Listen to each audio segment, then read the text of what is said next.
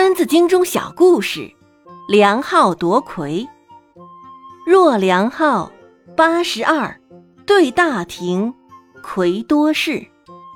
宋朝时有个名叫梁浩的人，从年轻时就开始参加考试了，想一举成名。可是年年考，却年年落榜。虽然已经考了无数次，但他却一点也不灰心。梁浩的儿子也是好学不倦的人。而且也已经高中状元了。梁浩见儿子中了状元，除了高兴之外，自己的期许也更深了。他立定志愿，一定要考上。从此，他就更加用功了。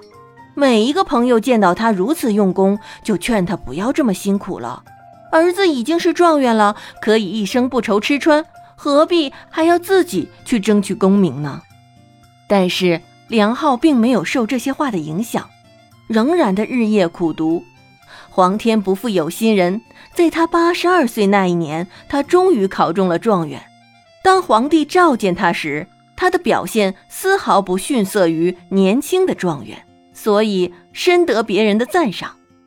梁浩对于自己已经满头白发的高龄才中状元，一点也不以为意，因为他终于达到了目标，完成了心愿。